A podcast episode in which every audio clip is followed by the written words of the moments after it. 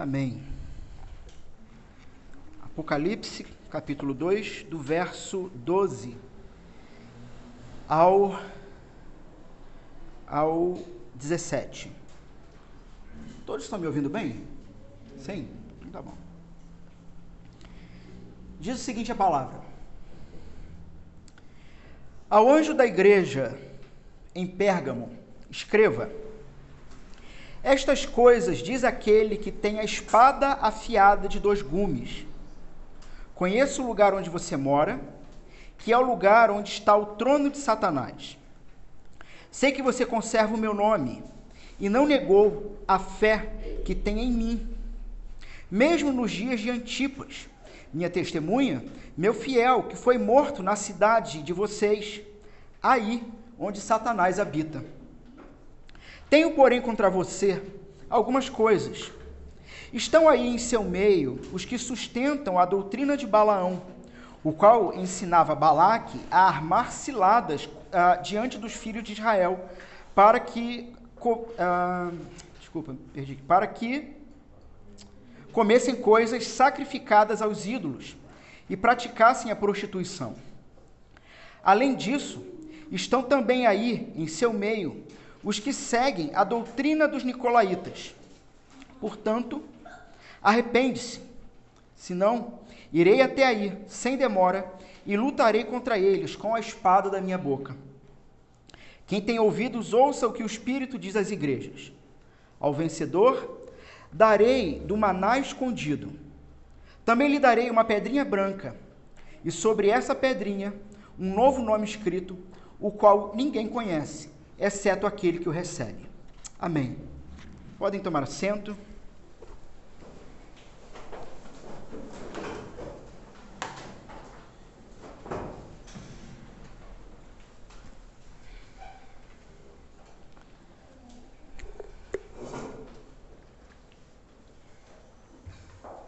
Irmãos, nós temos visto então, ao longo desses domingos, alguns textos em Apocalipse, especificamente nos últimos dois, a, as cartas, né? As cartas, as famosas sete igrejas.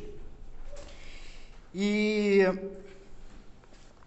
o que nós temos visto é que o Senhor, Senhor Jesus, ele se revela a João. João está preso na ilha, de Patmos e ele precisa então mandar cartas específicas. Vimos que as igrejas do Apocalipse, essas igrejas específicas, elas é, eram igrejas reais, igrejas geográficas, com histórico, mas que não somente por todo o contexto de Apocalipse, mas ele é, sempre termina do mesmo jeito. Aquele que tem ouvidos para ouvir, ouça o que o Espírito diz. Ou seja, ah, eram problemas específicos, pontuais, dentro das igrejas, nessas cidades específicas. No entanto, se aplica a todo o corpo de Cristo, a toda a igreja do Senhor Jesus. E aqui, na terceira carta, a carta de Pérgamo, nós estamos, é, não sei quantos vão lembrar que eu disse que as cartas elas eram circulares. Elas tinham, elas tinham a ideia de circular toda a Ásia e voltar para Éfeso e, enfim, manter um certo ciclo, na medida em que, claro, houvessem cópias. Né? Então, Pérgamo, ele está a mais ou menos, enquanto nós vimos na semana passada que em Esmirna estava aí a 60, 65 quilômetros de Éfeso, Pérgamo está mais para cima, mais para o norte, a cerca de 90 quilômetros de Esmirna. Né? Então você tem essa ideia e a próxima igreja vai começar a virar, vai começar a rodar. Irmãos, não somente Pérgamo, mas todas as igrejas aqui relatadas vão ter problemas parecidos com os problemas que qualquer igreja séria ah, passa né, nos dias de hoje. E Pérgamo, então, ela não é diferente. E novamente, Jesus ele se apresenta de uma maneira muito específica e ele vai usar a maneira que ele se apresenta para, inclusive, dar sentença para a igreja. Nós vimos na semana passada que a igreja de Esmirna ela não tinha um, um problema, uma, uma, algo a ser corrigido. Né? Na verdade, basicamente a mensagem de, de semana passada é o seguinte: Igreja, o negócio está ruim, vai piorar. Foi isso que aconteceu em Esmirna. É, esse era o anúncio. Vai piorar. Em contrapartida, em Éfeso, nós vimos que a igreja de Éfeso, ela tinha características que seriam a igreja dos sonhos de qualquer pastor. Uma igreja é, ativa, trabalhadora, fiel na doutrina, ah, ortodoxa, não, não dada a, a, a, a promiscuidades, né? Só que ela tinha um problema faltava amor. Faltava amor. Então nós vimos na igreja de Éfeso, talvez a primeira característica, talvez não, sem sombra de dúvida, a primeira característica de uma igreja saudável, de uma igreja de fato cristã. É uma igreja que ela está envolvida com é, as obras, os afazeres do reino de Deus, de fato, né? E aí esses afazeres são se tratam de uma miríade de, de coisas, de várias questões, mas uma igreja que está envolvida com o projeto do reino de Deus, está envolvida com a, as doutrinas bíblicas sérias, está envolvida com uma, com uma seriedade moral, ou seja, não é promíscua, mas mais do que tudo isso, ela faz tudo isso por um motivo. É uma resposta. Uma resposta ao quê? A um coração que se entrega ao Senhor todos os dias em amor. Por quê? Vimos isso lá em, em, em Éfeso. Porque se entrega todos os dias ao Senhor em amor. Porque se lembra do Evangelho todos os dias. Se lembrando do Evangelho, tudo aquilo que essa igreja faz, ela é uma resposta ao Evangelho, que era o que estava errado em, em, em Éfeso. Parece que aquele amor, aquele primeiro amor tinha se perdido. Então, esse amor, esse relacionamento com Jesus, e a partir desse relacionamento com Jesus, todo o resto, né? Poderíamos dizer que o relacionamento de fato com Jesus todos os dias, em ah, seus momentos de leitura bíblica, de oração, de reflexão, ah, tudo isso vai ser a, a vitamina, vamos usar esse termo, tá? Vai ser a vitamina que vai te alimentar para você continuar no caminho das boas obras. Sabe? Nós cristãos, sim, temos que fazer boas obras também. No entanto, no entanto, essas boas obras, elas precisam ser o resultado de um coração que ama Jesus. Então, a, o amor verdadeiro é a primeira característica. Na igreja aqui de Pérgamo, nós vemos agora uma segunda característica. Há um problema acontecendo aqui nessa igreja. Nós vimos que em Esmirna não houve uma necessidade de correção. Na verdade, foi uma necessidade de preparar o coração dos irmãos para continuarem perseverantes, porque a coisa ia piorar. Mas quando chega em Pérgamo, novamente há um problema. Qual é o problema aqui? O problema aqui, na verdade, ah, seriam dois em um, um complementa o outro. Tá? Ah, o, o Senhor Jesus vai revelar para o apóstolo João, quando ele escreve aqui, que essa igreja de Pérgamo, ela sim, ela tem uma coisa muito boa, ela tem um elogio a receber. Qual é o elogio? É o seguinte: Jesus se apresenta e diz: Olha, lá em, em, em, em Éfeso, ele conhecia as obras. As obras. Lá em Esmirna, ele conhecia é, o que estava para acontecer com a igreja.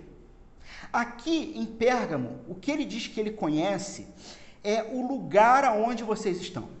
Então Jesus está claramente dizendo para a sua igreja: Eu conheço o lugar aonde vocês estão. Eu conheço o lugar onde. Ah, bom, a, a igreja de Pérgamo, ela não se sabe exatamente quem foi que plantou essa igreja, né? Mas o ponto é então, e é interessante pensarmos isso. É o Senhor Jesus dizendo: Eu conheço exatamente o lugar onde vocês foram plantados. O que não seria tão diferente de nós é, pensarmos ah, na nossa região que estamos plantando, ou daqueles que nos ouvem e que nos visitam também, as suas igrejas locais aonde estão, e você ouvir do Senhor Jesus o seguinte: olha só, eu sei exatamente pelo que vocês passam, eu conheço exatamente o ambiente de vocês. E em Pérgamo, de maneira específica, é dito duas vezes: esse lugar que vocês estão plantados é a habitação de Satanás. O trono de Satanás se encontra aí. E talvez alguém poderia ficar preocupado: caramba, será que o Senhor, alguém diria assim, tá? Será que o Senhor do inferno, o Senhor de Mordor, das chamas eternas, resolveu uh, sair da sua uh, da, da, sua morada e, né, e veio para. Bom, primeiro que Satanás não é senhor de coisa nenhuma, tá bom? Deixa eu. É, Sofia, puxa a cadeira um pouco para frente, senão ela vai esbarrar na câmera aí. Puxa a cadeira um pouquinho dela para frente. Isso. Ah, Satanás não é senhor de coisa alguma. Para não dizer que não é de coisa alguma, sim, ele tem os filhos. Né? Ele tem os filhos e não sou eu que digo. É o próprio apóstolo João que vai dizer em uma de suas cartas que quem não se encontra seguro em Jesus Cristo é filho de Satanás e faz as vontades do seu pai. Então, para não dizer que ele não é senhor de nada, ele tem aí alguns filhos, né? Ah, mas a própria natureza não pertence a ele. E ele, na verdade, não é senhor de coisa alguma e menos ainda do próprio inferno. O inferno não é reino de ninguém. Tem gente que, não, o reino do inferno está se levantando contra nós. Não. O inferno não é reino de ninguém. O inferno é uma prisão. E, para que não haja dúvida, o inferno é a manifestação eterna da ira eterna de Deus sobre aqueles que não se arrependerem dos seus pecados. Ponto. Inferno é prisão, não é reino. Então, Satanás não é senhor. O que o apóstolo está usando aqui nesse texto, assim como em todo o Apocalipse, você tem símbolos, figuras e metáforas. É, enquanto você tem a cidade de Éfeso como, na verdade, todas essas sete cidades da Ásia, elas brigavam pela atenção de Roma, tá? Todo mundo queria estar tá de bem ali com Roma e estar tá bem na fita. Então, a Éfeso, ela tem uma conotação é, Todas elas brigam por uma questão religiosa, mas algumas têm detalhes a mais. Pérgamo tem uma conotação muito forte, política e religiosa. E, irmãos, eu prometi para mim mesmo que eu não faria desse sermão aqui um estudo. Nós temos um estudo sobre isso, tá? Com slides e coisa e tal. Mas o ponto é que a cidade de Pérgamo, ela, a arquitetura dela, é, ela tinha vários e vários templos diferenciados e num templo central, no que é, eles chamam de Acrópole. O que é Acrópole? Seria o templo dos templos em cima, no alto da montanha. Tá? Num templo central, eles tinham então lá o culto ao imperador, o culto oficial ao imperador. Então, sim, além das outras divindades ou supostas divindades que eles adoravam ali em Pérgamo, ah, o que os estudiosos vão dizer é que muito provavelmente o termo trono de Satanás, ele está ligado a esse culto ao imperador que era nessa Acrópole, que em toda a Ásia era um templo único, diferenciado e que meio que oficialmente é, Roma reconhecia na Ásia que ali era o local de adoração, vamos dizer, talvez o, o local central, o melhor local de adoração a Roma, ao imperador, desculpe, ao imperador. Então, a ideia do trono de Satanás ali é a ideia de que o próprio Satanás é o autor de toda inimizade contra os cristãos e contra o próprio Deus. Contra o próprio Deus. E entendendo então que a figura do imperador tinha muita força ali, é dito: olha, eu sei bem o que vocês estão passando, eu sei onde vocês estão, eu sei do que vocês estão cercados. No entanto, veja, ah, conservas o meu nome. Vocês conservam o meu nome apesar de tudo isso. Irmãos, hoje em dia, graças a Deus, né, Nova Iguaçu já deixou de ser roça há muito tempo. Né? Ela tem se tornado, na verdade, uma pequena metrópole. Uma pequena metrópole. Então não é tão a, a, a, diferente você comparar determinados pontos, por exemplo, do Rio de Janeiro, com o centro de Nova Iguaçu. Se nesse exato momento, ou quando terminarmos o culto, né, você sair por esse miolo, né, aqui pelo meio, aqui para trás, lá para frente um pouquinho, é, você vai se deparar com uma cidade grande, né, com um polo de gastronomia e de entretenimento muito grande. E o Senhor, quando ele diz o seguinte: ah, vocês conservam o meu nome e não negam a minha fé. ele está dizendo o seguinte: que apesar de todo entretenimento, apesar de possíveis perseguições, apesar de qualquer coisa, vocês continuam fiéis a mim, sabe? Vocês decidiram, num dia de domingo, uh, estarem reunidos nesse ambiente, alguns em casa, mas pararem tudo para serem alimentados da palavra de Deus. E veja, irmãos, pensem por um instante como um não cristão. Use a cabeça de um não cristão. Inclusive, às vezes eu brinco assim, né? Que um dos nossos maiores problemas, entre aspas, tá? Eu sei que se, se isso for mal entendido, o pessoal aí vai, vai, vai é, arrancar meu couro depois, mas de uma certa maneira, um dos maiores problemas dos cristãos é só pensar como cristão. É não olhar e tentar entender o que o não cristão vê e pensa. Um não cristão olha para isso que nós fazemos todos os domingos e isso aqui, irmãos, vamos ser honestos. Tira Jesus da jogada, tira o seu coração transformado pelo Evangelho. Isso aqui não faz o menor sentido. Isso aqui não faz o menor sentido. Principalmente porque não estamos nesse púlpito aqui oferecendo autoajuda, sabe? Dizendo aquelas palavras, aqueles brados de vitória, ou aquelas coisas que tu vai sair daqui achando que vai ficar rico. Não, não tem esse negócio não. Lembra-se de Esmirna? Vai piorar. Vai piorar. Então não faz sentido você estar num ambiente como esse se não for unicamente por causa de Jesus Cristo. Não faz o menor sentido isso. E esse então foi o elogio dado para essa igreja. Ah, e mais, ah, entre eles havia um chamado Antipas, uma testemunha fiel que inclusive foi morto, estando entre eles. Por quê? Perseguição do próprio Satanás. Porque aí novamente ele repete: aonde habita Satanás. Porque vocês serão perseguidos, estão sendo perseguidos, e mesmo na perseguição, um de vocês, e aí ele cita nominalmente Antipas, um de vocês se manteve fiel. Todavia eu tenho algo contra você. Irmãos, é, assim como aconteceu em, em assim como aconteceu em Éfeso, eu fiquei me perguntando como é possível uma igreja que conserva o nome, ele, ele, está dizendo a igreja, a igreja, o corpo. E aqui nós temos que lembrar o seguinte: a igreja do Senhor Jesus como um todo, aos olhos do Pai, ela é santa, ela é pura, porque se encontra em Cristo.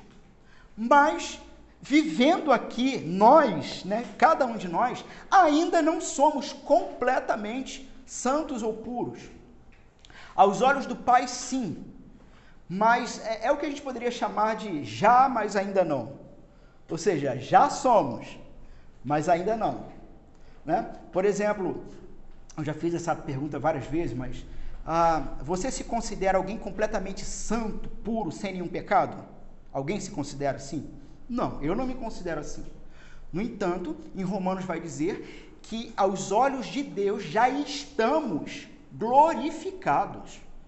Já somos completamente santos, ou seja, já somos, mas ainda não. Em contrapartida, você já você se considera um filho de Deus pleno? Sim. Só que o apóstolo Paulo também vai dizer que a natureza ela geme aguardando a revelação dos filhos adotivos ou, em outras versões, aguardando a adoção definitiva. Então, já, mas ainda não. São por questões assim que, por exemplo, um pastor Batista, século. Eu sempre me confundo. Spurgeon, quem me ajuda? 18 ou 19? 18. 18? 19. 19. Uh, Spurgeon ele vai dizer o seguinte: nunca se considere um eleito Nunca se considere salvo enquanto você não for santo. E aí você vai dizer, mas eu não sou santo. E aí ele diria, então continue batalhando pela fé. Porque é o vencedor, porque é o vencedor, e aí vão ter várias promessas. Né? Mas esse é o ponto. Esse é o ponto. Então, no, no, meio da igreja, dessa igreja santa, exatamente porque é a igreja de Jesus, invariavelmente ele vai chamar a igreja a determinados concertos. Significa que toda a igreja que está envolvida em algo errado? Não, não necessariamente. Mas significa que existia algo errado dentro da igreja e que talvez, de uma certa maneira, ah, fosse visto meio como normal. Sabe? Sabe aquele negócio assim que você sabe que, pô, isso não tá legal, mas ninguém toca no defunto? Né? Ninguém mexe. Apesar de saber que tem alguma coisa ali que não está cheirando muito bem. Como pode, como é possível uma igreja conservar o nome, não negar a fé e mesmo assim se envolver com idolatria e com promiscuidade? E você pergunta, mas onde que está isso no texto? Vamos para o texto. Verso 14. Tenho, todavia, contra ti algumas coisas. Pois que tens aí os que sustentam a doutrina de Balaão, a qual ensinava Balaque a armar ciladas uh, diante dos filhos de Israel, para comerem coisas sacrificadas aos ídolos e praticarem a prostituição. Então ele vai citar dois sujeitos aqui. Deixa eu ler logo o verso 15. Ah, outro sim também, tu tens os que, da mesma forma, sustentam a doutrina dos nicolaítas. Então nós temos dois exemplos aqui que uh, alguns autores vão entender que são dois problemas diferentes, mas a maioria dos autores vão dizer o seguinte: na verdade, é o mesmo problema, um complementa o outro. É porque ah, Jesus usa Balaão e Balaque, a história do Antigo Testamento, como um exemplo para dizer: olha, agora, aquilo que Balaão fez com Balaque, os nicolaítas estão fazendo. Então seria a mesma coisa. E se acalmem todos que eu vou explicar a história de Balaão e Balaque. Mas é importante saber, talvez, esse detalhe, que muito provavelmente se trata da mesma coisa. Talvez alguns vão dizer o seguinte, inclusive os próprios, sobre os próprios nicolaítas, que é a segunda vez que o texto fala sobre eles. Se lembram?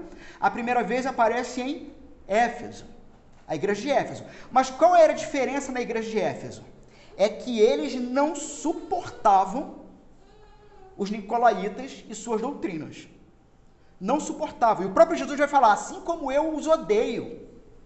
E é uma palavra muito forte, usada pelo Senhor Jesus. Assim como eu os odeio. Vocês de Éfeso estão de parabéns, porque não suportam eles. E aí, quando você vai para Pérgamo, o problema de Pérgamo foi outro. Foi outro. O problema de Pérgamo é que, dentre eles, alguns praticavam essa doutrina. Então, talvez alguns autores vão dizer que Balaão seria a, a, a prática do que doutrinariamente os nicolaítas pregavam. Tá, do que, que se trata Balaão, afinal de contas? Né? Quem já ouviu, tem uma expressão até que é bem famosa, né? A mula de Balaão, que acontece nesse episódio, tá? Irmãos, o ponto é o seguinte. Uh, nós temos dois personagens que vão aparecer lá no livro de Números, cap, do, do capítulo 22 a 24, vai contar essa história, tá? Balaão, quem era Balaão? Era um profeta gentil, um profeta uh, qualquer. A gente poderia chamar, inclusive, de um profeta mercenário. Sem sombra de dúvida, um profeta mercenário. Por quê? Porque ele foi contratado por Balaque. Quem era Balaque? Era o rei de Moabe o rei dos Moabitas. Então Balaque fica sabendo que os israelitas estão se aproximando, aí manda chamar Balaão, esse profeta mercenário, e paga para Balaão, para Balaão amaldiçoar o povo. Só que sempre que, que, que é, Balaão tentou amaldiçoar, Deus mudava o que vinha, o que ele deveria falar e ele abençoava. Ele não conseguia amaldiçoar o povo. Balaão não conseguia amaldiçoar o povo. Ele só abençoava. E aí, ah, abram comigo, cap, é, Números capítulo 25, por favor.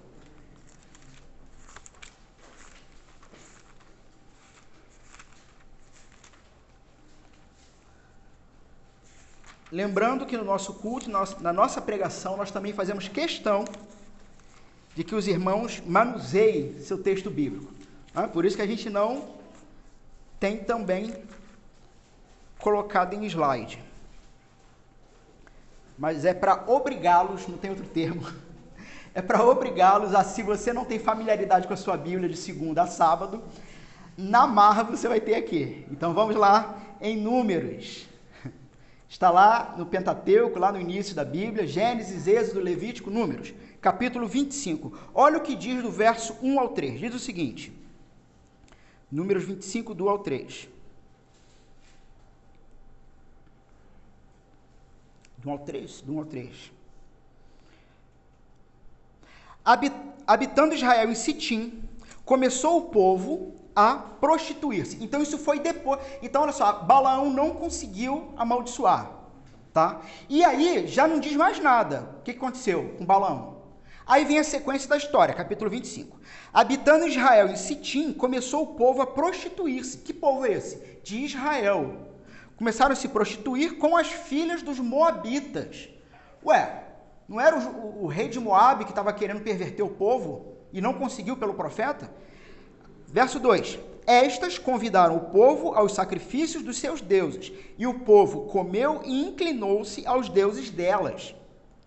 Juntando-se Israel a Baal Peor, a ira do Senhor se acendeu contra Israel. Até aqui. Então aqui os israelitas eles vão sucumbir à imoralidade, à, à, à perversidão e à idolatria, adorando a Baal, né? Deus pagão. E aí, estamos no capítulo 25. Vamos para o capítulo 31.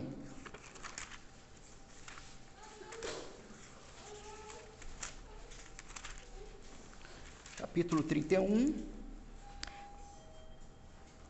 Tem alguém no portão. O negócio é bom mesmo. Ah, verso 16. Olha o que diz. 31, 16.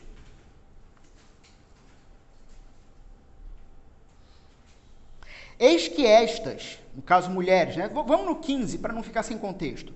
Disse-lhes Moisés: Deixaste de viver todas as mulheres? Eis que estas, mulheres, por conselho de Balaão, fizeram prevaricar os filhos de Israel contra o Senhor no caso de Peor. Peor é aquele deus Baal Peor. Pelo que houve a praga entre a congregação do Senhor. Então, basicamente, Moisés ele vai atribuir o que aconteceu uh, ao conselho de Balaão. Ao conselho de Balaão. Nós temos então aqui, voltando lá para Apocalipse, nós temos aqui na verdade, dois lados de uma mesma moeda. Uma prática de idolatria, uma prática é, de, de imoralidade, junto com um conjunto doutrinário. É essa a ideia. Então você tem uma igreja que guarda o nome do Senhor, que mantém a fé, mas que alguns dentro da igreja, e era sabido pela igreja, de que alguns se renderam a doutrinas falsas, espúrias, que apontavam para promiscuidade. Alguns vão dizer, por exemplo, que essa doutrina dos, dos nicolaítas, ela é, propagava a poligamia. Ou seja, um homem ou com várias mulheres ou uma mulher com vários homens. Né? Então, é, doutrinas ligadas à imoralidade. Elas vão é, tomar conta da igreja, tomar conta desse cenário. E ah, muito interessante, porque o que a gente vê aqui é que o verdadeiro problema, veja, um já tinha morrido, a igreja era perseguida, o local era a habitação de Satanás, porque o próprio a, a, a imperador é, quase que comandava o seu culto naquele local. Mas apesar disso tudo, o problema nunca foi externo. Irmãos, o problema da igreja de Jesus nunca foi externo. Sempre foi interno. Interno. O que pode minar uma igreja não é não é perseguição. O que pode minar uma igreja não é um político A, B ou C é, assumir determinado poder e, a partir desse poder, dizer que não pode mais ter igreja cristã. Não é esse o problema. Não é isso que pode acabar com uma igreja. Não é isso que faz com que Jesus é, promova um, uma, um chamado arrependimento, porque senão haverá uma resposta dele. O problema nunca é externo. O problema se dá quando duas coisas e algo que eu nunca. É, sabe aquelas coisas que as pessoas. Eh, de repente alguém te pergunta e você responde despretensiosamente e depois você para e fala: caramba, que interessante isso que eu falei. Eu mesmo não tinha pensado nisso, mas faz sentido. Me lembro em uma das nossas aulas de quarta-feira que o Berg me perguntou, pastor, como fazer com que esta igreja que está nascendo com essas determinadas características, quais características?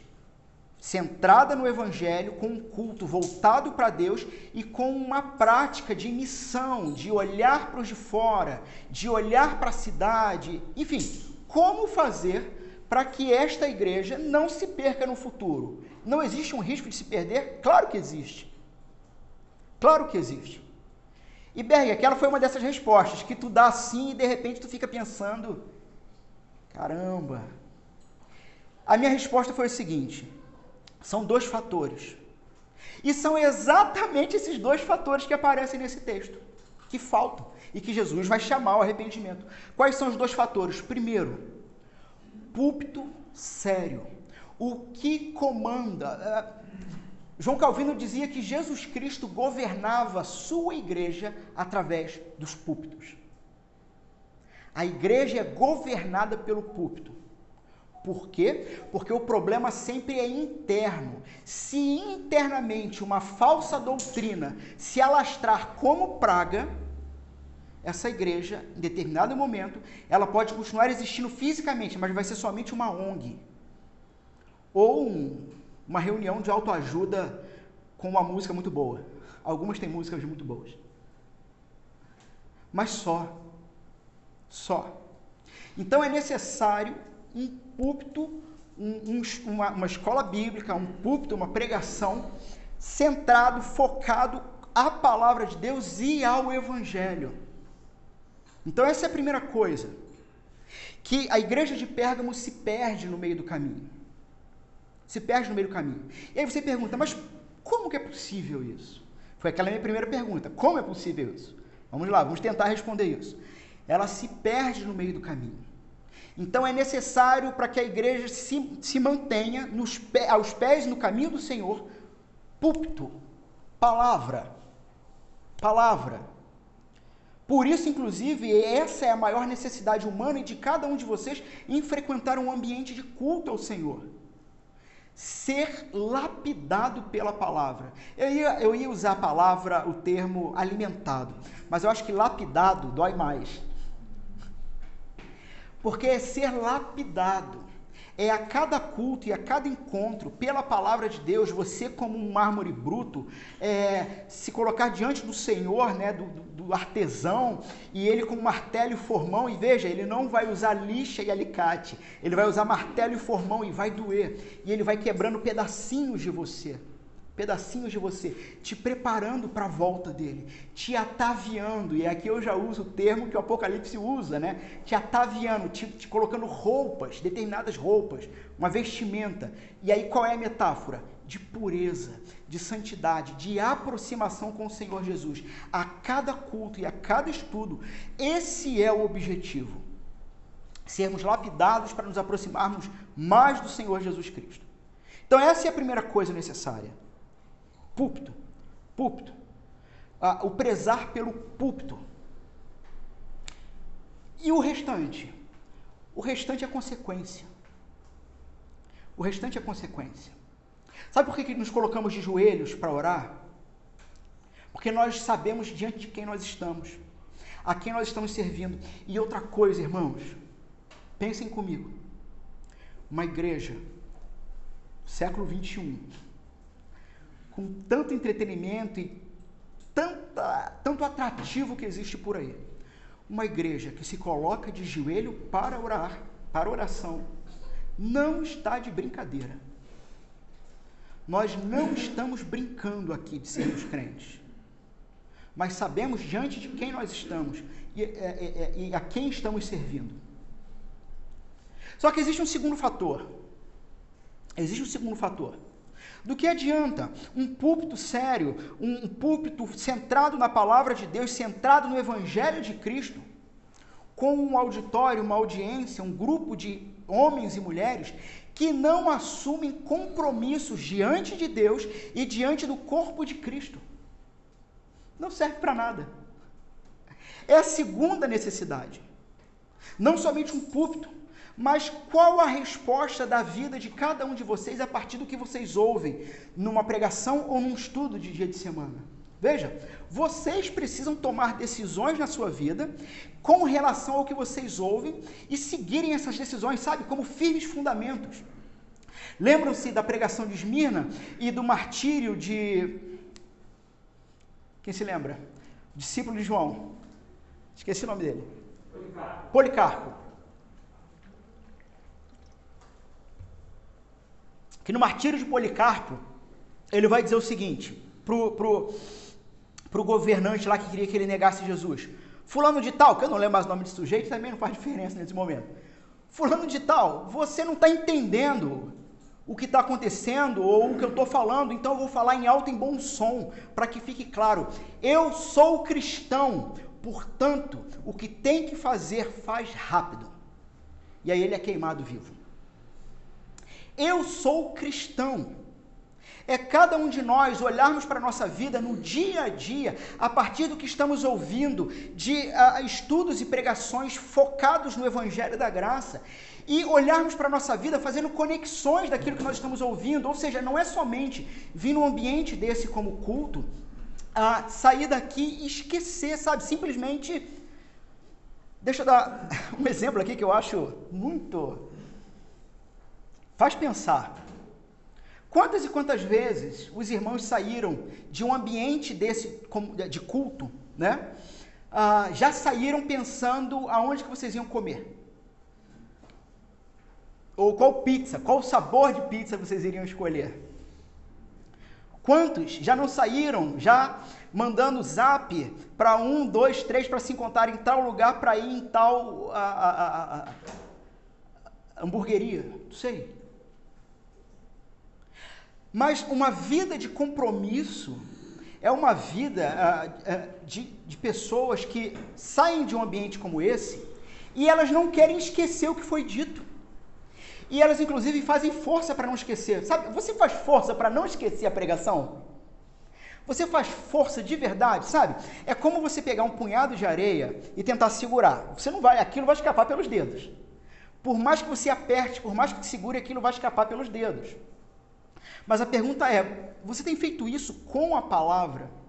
Porque uma igreja que não se compromete com o evangelho de Jesus é uma igreja que está fadada a acabar, como igreja de Jesus.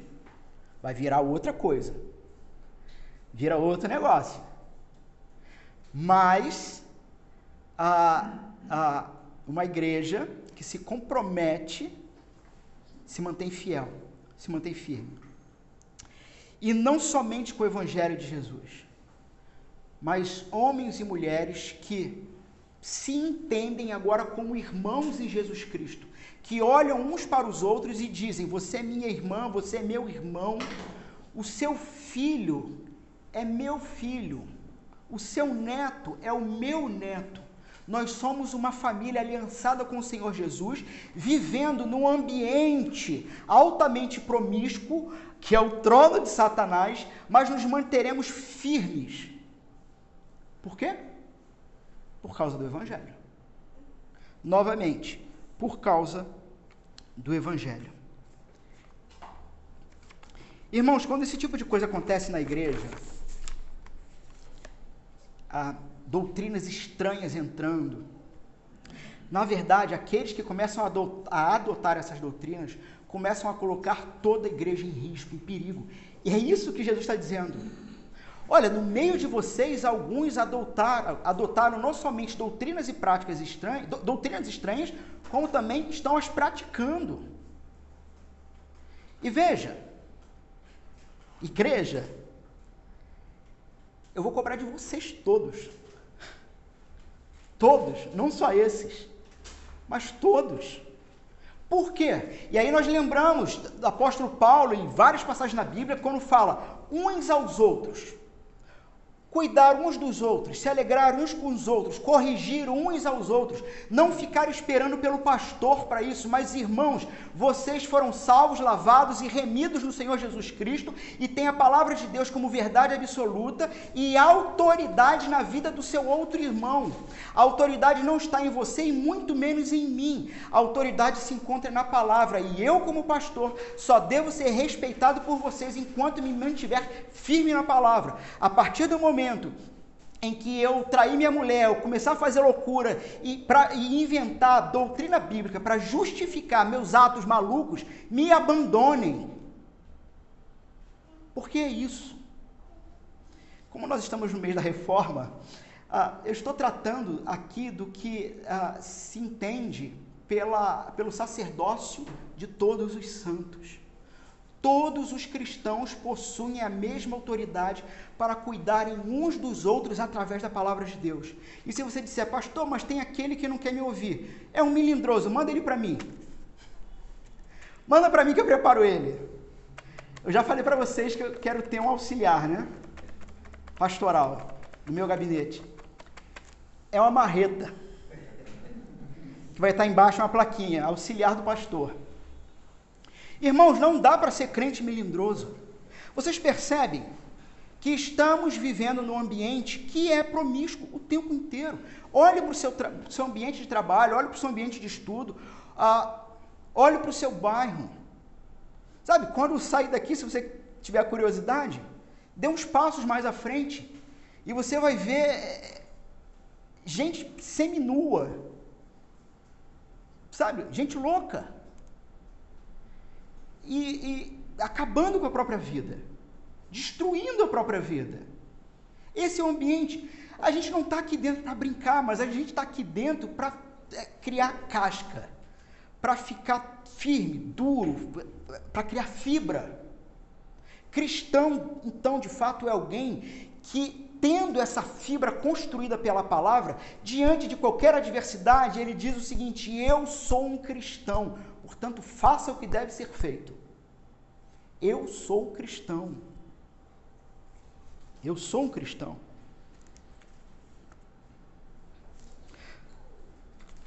Essa, essa, isso que aconteceu naquela época, isso era muito comum quando a gente pensa o seguinte: nós temos um monte de gentios, tá? Que viviam no meio de toda aquela, aquela adoração maluca e ah, se converte e tenta fazer uma acomodação da vida antiga com a vida cristã. Então, era isso que estava acontecendo, e por isso que a doutrina dos nicolaítas ela entrou. Irmãos, nesse sentido, então, trazendo para os dias de hoje, eu preciso dizer para vocês que eu sou um pastor à moda antiga. Então, sim, sexo fora do casamento é pecado. E se você está fazendo isso, você está cometendo pecado. Adultério continua sendo pecado. Mentira é pecado. E tantas e tantas e tantas outras coisas. Sabe quantas histórias malucas a gente ouve de determinados lugares que, quando o culto está acabando, o pessoal já está marcando para ir para hotel, em grupo. E isso não está tão distante como vocês pensam. Isso não está tão distante como vocês pensam. Não dá para abrir mão de uma vida santa em favor de uma modernidade. Sabe? Para parecer moderninho. Uma igreja que. Não! Igreja é igreja, não é clube. Na igreja a gente ora, a gente ajoelha, a gente ora, a gente canta, a gente ouve palavra confessamos pecados. E o que tinha naquela época, de uma certa maneira, é o que existe até os dias de hoje. Uma tentativa de acomodação, sabe? Igrejas que elas tentam ser tão modernas, tão modernas, que você olha para elas e diz o seguinte: Cara, é, me vê aqui agora, eu não me lembro quem foi que me contou isso. sobre um determinado retiro de adolescentes, um retiro numa determinada igreja, eu não lembro quem me contou. Ah, e tinha uma adolescente, dentre vários, mas tinha uma adolescente não cristã que participou do retiro, foi no retiro. E lá pelo meio do retiro, no último dia do retiro, perguntaram para a menina, fulano, e aí, o que, que você está achando do nosso retiro, do nosso encontro? E ela disse o seguinte, ah tia, é muito legal, muito legal. A festa de ontem parecia até que eu estava numa boate, só não podia beijar. Igrejas que numa tentativa de atrair as pessoas, oferecem uma isca que não é o evangelho. E aí, nesse sentido, ah, tem uma frase que eu acho espetacular. Você sempre vai atrair o peixe dependendo da isca que você oferece. Se você oferece bugiganga, o dia que a bugiganga acabar, o peixe vai embora. Mas se você oferece palavra e evangelho, basta continuar oferecendo palavra e evangelho, porque aqueles que forem fisgados pelo Senhor Jesus Cristo continuarão firmes e fortes. E o máximo que pode acontecer é o próprio Senhor enviá-los para a seara para pegar mais peixe, mais, mais pescadores de homens e mulheres. Irmãos, o que está acontecendo aqui diferente de Éfeso é que Éfeso tinha muita doutrina, muita ortodoxia, muita verdade, mas não tinha o amor. Em Pérgamo, ah, eles abrem mão da verdade. Em Pérgamo, eles não são acusados de não ter amor. Então nós podemos dizer que sim, eles tinham amor. Eles tinham algum nível de amor. Só que amor sem verdade é complacência. Amor sem justiça e sem verdade é complacência. Da mesma maneira que a justiça sem amor é vingança. Justiça sem amor é vingança. E amor sem justiça ou sem verdade é simplesmente complacência. E o Senhor Jesus, então, está dando uma saída para eles. No verso 16. Uma solução. Um escape. Portanto, Arrependa-se. É só isso. Arrependa-se. Se não, venho a ti sem demora, e contra eles pelejarei com a espada da minha boca. E aí ele remete novamente à maneira como ele, como ele se apresenta, no verso 12. Estas coisas diz aquele que tem a espada afiada de dois gumes. Do que, que se trata essa espada? Que a nossa luta não é contra a carne nem contra o sangue, no entanto, o Senhor tem uma espada que lá no capítulo 1, verso uh, ah, 16, diz que sai da boca dele. E essa espada é a própria palavra dele. E lá em Hebreus 4,12 vai dizer que essa espada ela é, é, é, ela é afiada, ela separa ossos e medulas. E é essa mesma espada, a palavra de Deus, que Jesus está dizendo o seguinte: preste atenção, igreja. Preste atenção, cada um homem e mulher que tem se moldado ou tentado moldar a igreja às coisas deste mundo, ou a cosmovisão desse mundo, a maneira de pensar desse mundo, que é uma maneira, uma maneira simplesmente relativista. Ah, é como alguém. Já ouvi muito, muito, muito cristão, ah, já de uma certa idade, mas maduro, dizer o seguinte: ó. Ah, ah, isso não tem nada a ver, é, né, não tem nada a ver é o nome de um demônio. Não tem nada a ver. Não, isso não tem nada a ver. E aí eu já vi crente maduro dizer, olha, isso, isso aí é o nome de um demônio, não tem nada a ver. Claro que tem, alguma coisa tem a ver.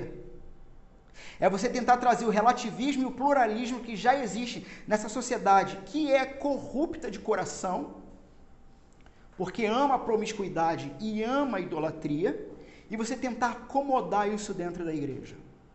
E Jesus está dizendo: se vocês não se arrependerem, eu vou com a minha palavra, com a minha espada. E a ideia de espada de dois gumes é aquela, a, aquelas espadas que a folha é mais larga, de duas mãos, sabe? Espada boa para cortar a cabeça. É aquela espada.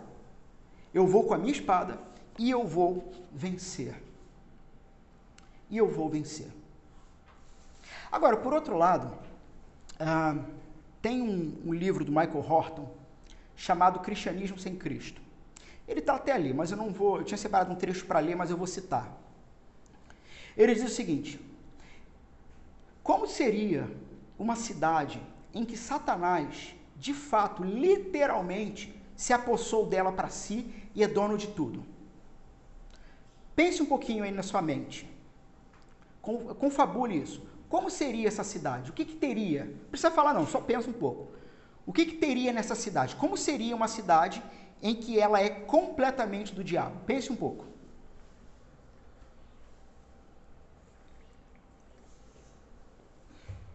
Alguns diriam uma cidade infernal.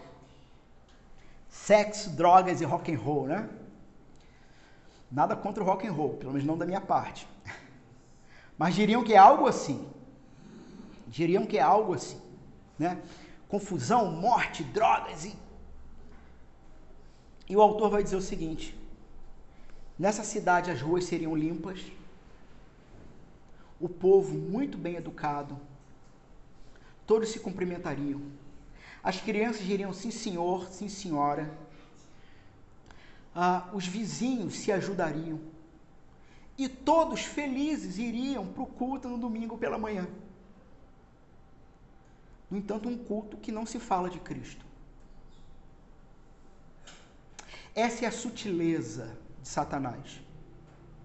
Em que necessariamente ele não precisa enviar uma perseguição, ou necessariamente, às vezes não precisa nem enviar uma doutrina promíscua, assim, é, escancarada. Mas basta plantar a seguinte ideia na igreja: se você for uma pessoa boa, você não terá necessidade de Cristo. Esta seria a cidade do diabo. Uma cidade perfeita, que não fizesse ninguém ser levado ao desespero para procurar alguém fora de si próprio. Irmãos, não caiamos nesse tipo de armadilha. Não caiamos nesse tipo de engodo. Quem tem ouvidos, ouça o que o Espírito diz às igrejas. Ao vencedor dar-lhe-ei do manar escondido, bem como lhe darei uma pedrinha branca e sobre esta pedrinha escrito um nome novo, o qual ninguém conhece exceto aquele que o recebe. Irmãos, são dadas então duas promessas aqui. É interessante que as duas são escondidas. Uma é o maná que é escondido e a outra é uma pedrinha que tem algo secreto também. Que tem algo secreto. O maná escondido, a referência é clara. O maná que alimentava o povo no deserto, que a gente sabe que é o próprio Jesus Cristo, o pão da vida. O que ele está dizendo é: aquele que se manter firme e que for aprovado pela palavra, pela espada de dois gumes que sai, ou seja, a palavra, que está firme, centrado na palavra, que não tolera, em nome do amor, doutrinas e heresias uh, falsas, doutrinas falsas, será alimentado por Cristo e receberá um item. Aqui ele apresenta um determinado item que, irmãos, nós não temos tempo para discorrer pelo menos as 12 ou 13 possibilidades do que seria essa pedrinha. Pelo menos 12 ou 13 possibilidades do que é essa pedrinha. Culturalmente, na época, a pedrinha é, branca ela era usada para muita coisa, desde um convite para as festas dos mais altos é, é, níveis, ah, quanto é, para magias e coisa parecida. Então você tem muitas possibilidades do que seria essa pedrinha branca. Mas o ponto é a questão do nome escondido. Alguns vão entender que é um novo nome, que depois ah, de, de, de glorificados no Senhor receberemos um novo nome que só a gente vai saber. Alguns vão entender que dessa maneira não é uma interpretação é, de toda ruim ou complicada. Só que falta mais base bíblica para isso. Mas o consenso, talvez, é que esse nome escondido também tem relação com o novo cântico, ou é parecido com o novo cântico. Lembra-se do novo cântico? Que diz o seguinte: vocês vão cantar o novo cântico, mas só um determinado grupo sabe que novo cântico é esse. E aí, lá em Apocalipse a, a, a 5, 4 e 5, a gente descobre qual é o novo cântico. É o novo cântico que anuncia que fomos resgatados pelo Cordeiro de Deus. Então, talvez o nome que recebemos na pedrinha, essa pedrinha branca, e a brancura tem a ideia de santidade, é, é um nome que sempre revela caráter e identidade. E o que está escondido, o que só aquele vai saber, é aquele que sabe de fato a quem ele serve, quem ele é, do Senhor Jesus.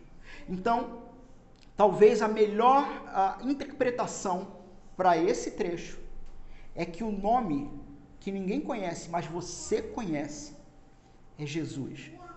Por quê? Jesus é a sua nova identidade. Quem tem ouvidos, então, para ouvir, ouça. Em Cristo você vai ser alimentado para a vida eterna. E poderá, assim como o apóstolo Paulo, dizer: Não sou eu mais quem vivo, mas Cristo vive em mim. Amém? Vamos fechar nossos olhos.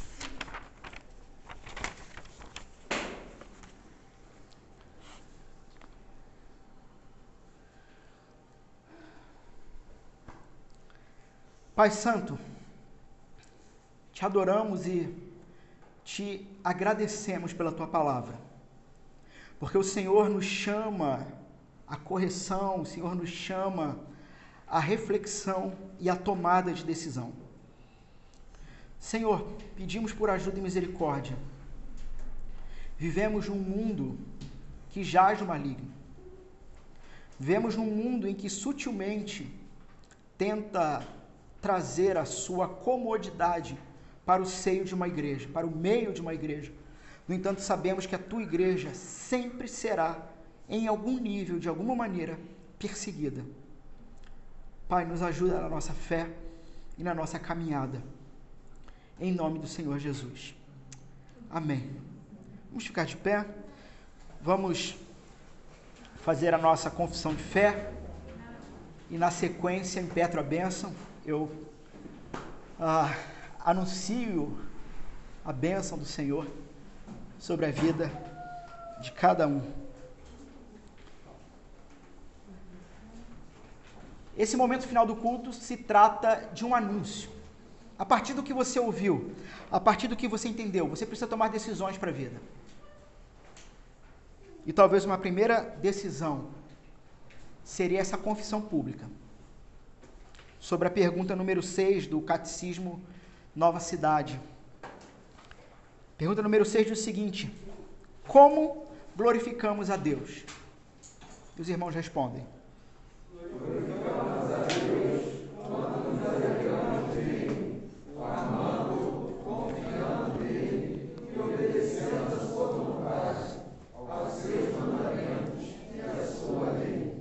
Recebamos a bênção que a maravilhosa graça do nosso Senhor e Salvador Jesus Cristo, o doce amor de Deus Pai e a rica comunhão e consolação do Espírito Santo esteja com todo o povo do Senhor, em toda a face da terra e em toda a eternidade, agora e para todos sempre. Amém.